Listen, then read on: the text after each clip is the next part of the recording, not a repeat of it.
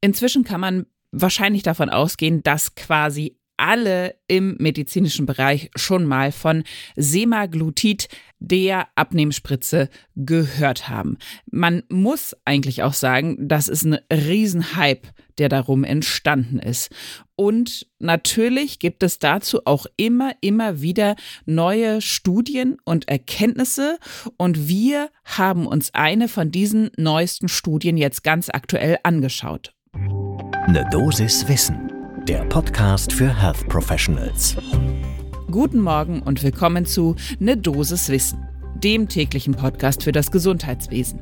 Ne Dosis Wissen gibt's immer werktags ab 6 in der Früh in kompakten 10 Minuten. Mein Name ist Laura Weisenburger, ich bin eure Host und bin Ärztin und wissenschaftliche Redakteurin bei der Apothekenumschau. Heute ist Freitag, der 15. Dezember. Podcast von gesundheithören.de und Apothekenumschau Pro. Und die neueste Studie, die Ergebnisse Therapien mit Semaglutid ausgewertet hat, ist ganz hochkarätig erschienen im New England Journal of Medicine und beschäftigt sich mit der Frage, ist das auch was fürs Herz? Und ich darf mit den Worten unseres heutigen Experten schon mal ein bisschen spoilern. Wir haben mit Felix Mahfoud gesprochen von der Inneren Medizin 3, Kardiologie, Angiologie und internistische Intensivmedizin. Da ist er nämlich leitender Oberarzt und sagt uns zu der Studie, die ist gut gemacht, sie zeigt signifikante Effektivität und Sicherheit und sie lässt noch einmal darüber nachdenken, was Adipositas und das damit verbundene Fettgewebe eigentlich bedeuten. Und bevor wir uns die Studie jetzt ganz genau anschauen, schlage ich vor, holt euch doch einen Kaffee, schwarz ohne Zucker, es geht hier ja ums Abnehmen, und dann legen wir los. Ganz, ganz schnell zum Einstieg die Eckdaten zu Semaglutid. Wer es noch nicht mitbekommen haben sollte, bezweifle ich zwar, aber trotzdem, ein GLP-1-Agonist sorgt für eine ordentliche Gewichtsreduktion muss aber dauerhaft gegeben werden, ist ein Antikörper, hat auch eine Menge Nebenwirkungen, haben wir auch schon darüber gesprochen. Ursprünglich eigentlich entwickelt für Menschen mit Diabetes, jetzt aber eben auch indiziert bzw. zugelassen für Adipositas-Therapie.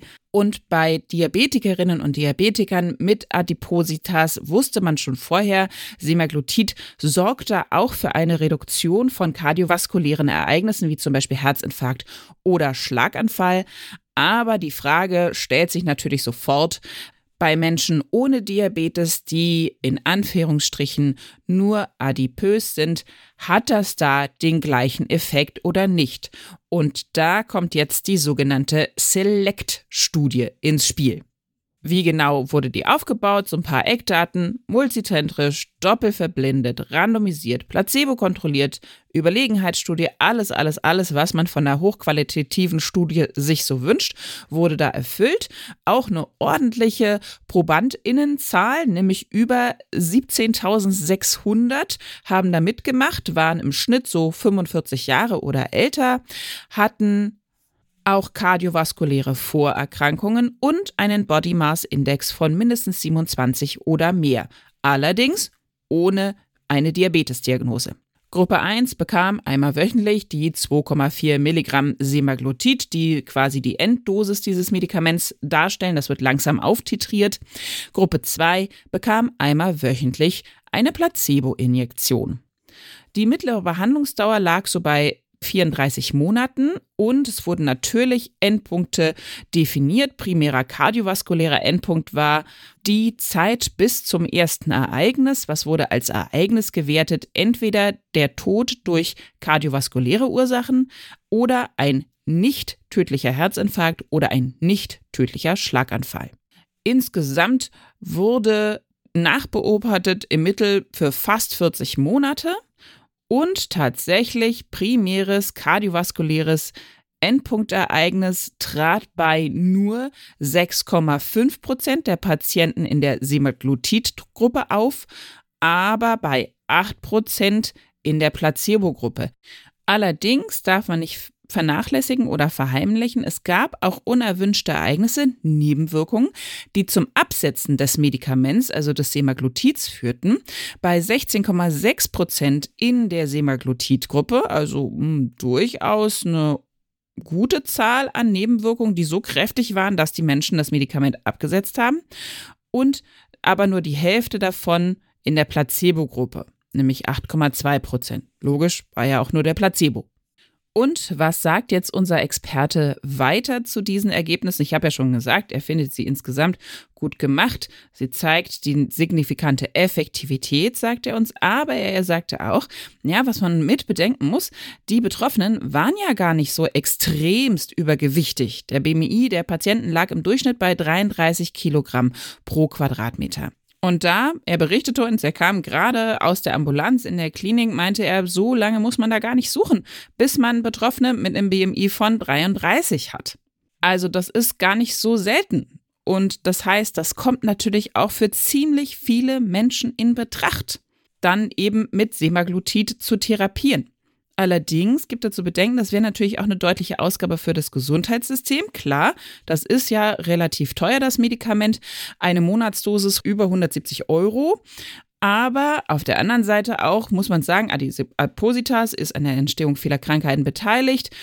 Und am Ende könnte sich so das Medikament dann eben volkswirtschaftlich rechnen. Er betonte aber auch, natürlich muss das Medikament die zweitbeste Lösung bleiben im Vergleich zu Lebensstiländerungen. Aber ihm gefiel auch der Gedanke, dass man damit einen zusätzlichen Pfeil im Köcher hat, um Patientinnen und Patienten mit Adipositas und eben kardiovaskulären Risikofaktoren zu behandeln. Deshalb meinte Mahmoud auch, es könnte eben eine Bereicherung in der kardiovaskulären Prävention werden, dieses Medikament, sprich in der risikofaktormodulierenden Therapie von Blutdruck, Blutfetten und Gewicht. Zwei Sachen waren ihm aber auch nochmal sehr wichtig zu betonen. Zum einen, das ist eine lebenslange Therapie. Wird die Spritze irgendwann abgesetzt, geht das Gewicht auch wieder hoch, wenn nicht in der Zwischenzeit auch eine Lebensstiländerung stattgefunden hat. Und ganz, ganz wichtig, auch wenn die Sicherheitslage gut ist, sagte er, es bleibt eine ärztliche Therapie und sie muss unter ärztlicher Überwachung stehen. Wir werden das sicher auch weiter verfolgen hier bei einer Dosis Wissen, was sich da noch alles entwickelt in Bezug auf die GLP-1-Agonisten und was es da in Zukunft noch für neue Erkenntnisse zu gibt. Bis es aber soweit ist und da jetzt auch das Wochenende vor der Tür steht, habe ich noch einen Hörtipp für euch. Wir haben auch einen Podcast von Gesundheit hören zum Thema Diabetes Typ 2. Das ist der Zuckerdetektiv, just erst ausgezeichnet worden von der Deutschen Diabetesgesellschaft. Würde uns sehr freuen, wenn ihr da auch mal reinhört. Ein Podcast von gesundheithören.de und Apothekenumschau Pro.